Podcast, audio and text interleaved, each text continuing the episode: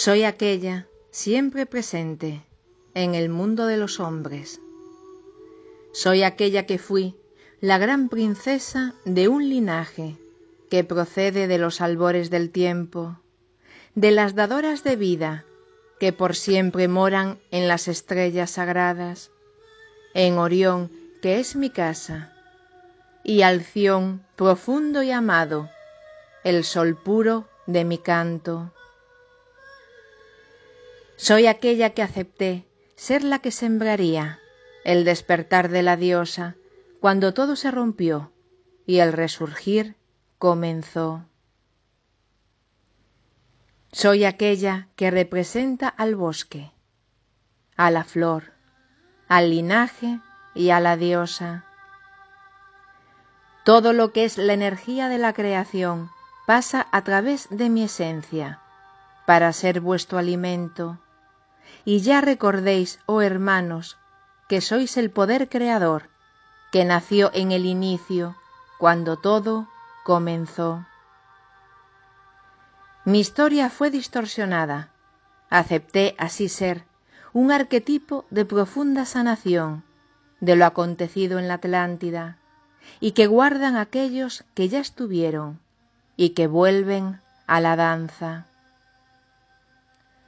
La luna protege mi canto, el sol hace brillar mi cabello, soy la que fui y la que soy, y ante aquellos que ante mí abren la flor que sus corazones guarda, soy aquella que ya abraza y hace pulsar de mi ser el gran rayo tan coral que la hace florecer. Es la rosa del saber, del recuerdo de tu ser. Soy aquella que abarca y sostiene la polaridad de la vida, aquella que con su hija creamos el gran triángulo sostenido por María, la Gran Madre tan divina. Soy aquella que no se rindió, que aceptó así la separación, para que todo ya fuera, y lo que hoy acontece sea lo prometido desde el dolor del olvido que aconteció en el inicio. Soy aquella que la dejó ir a Avalon, para que puertas sagradas fueran creadas entonces y que ahora ya se abran.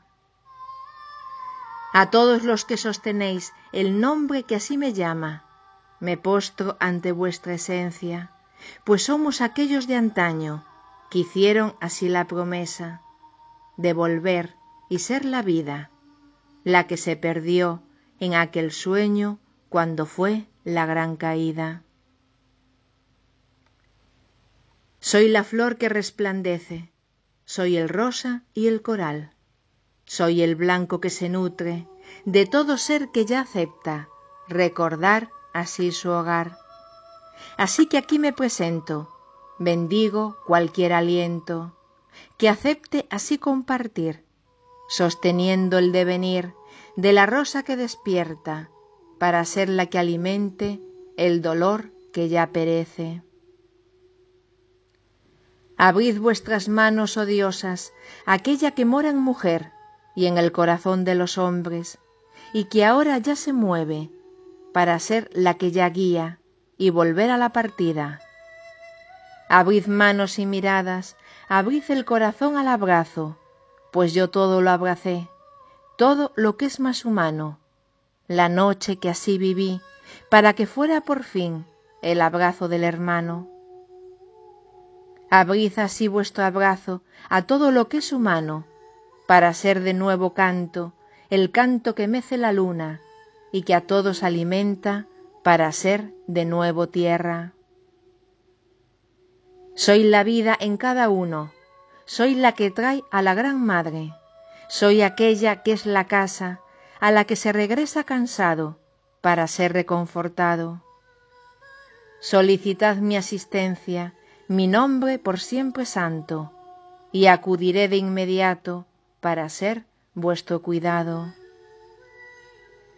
Os honro, magos de antaño, os honro por escuchar el pasado, para serlo recordado que la rosa ya florezca la vida y el puro amor es ahora vuestro don. Con el amor de la madre, Miriam, la de Magdala.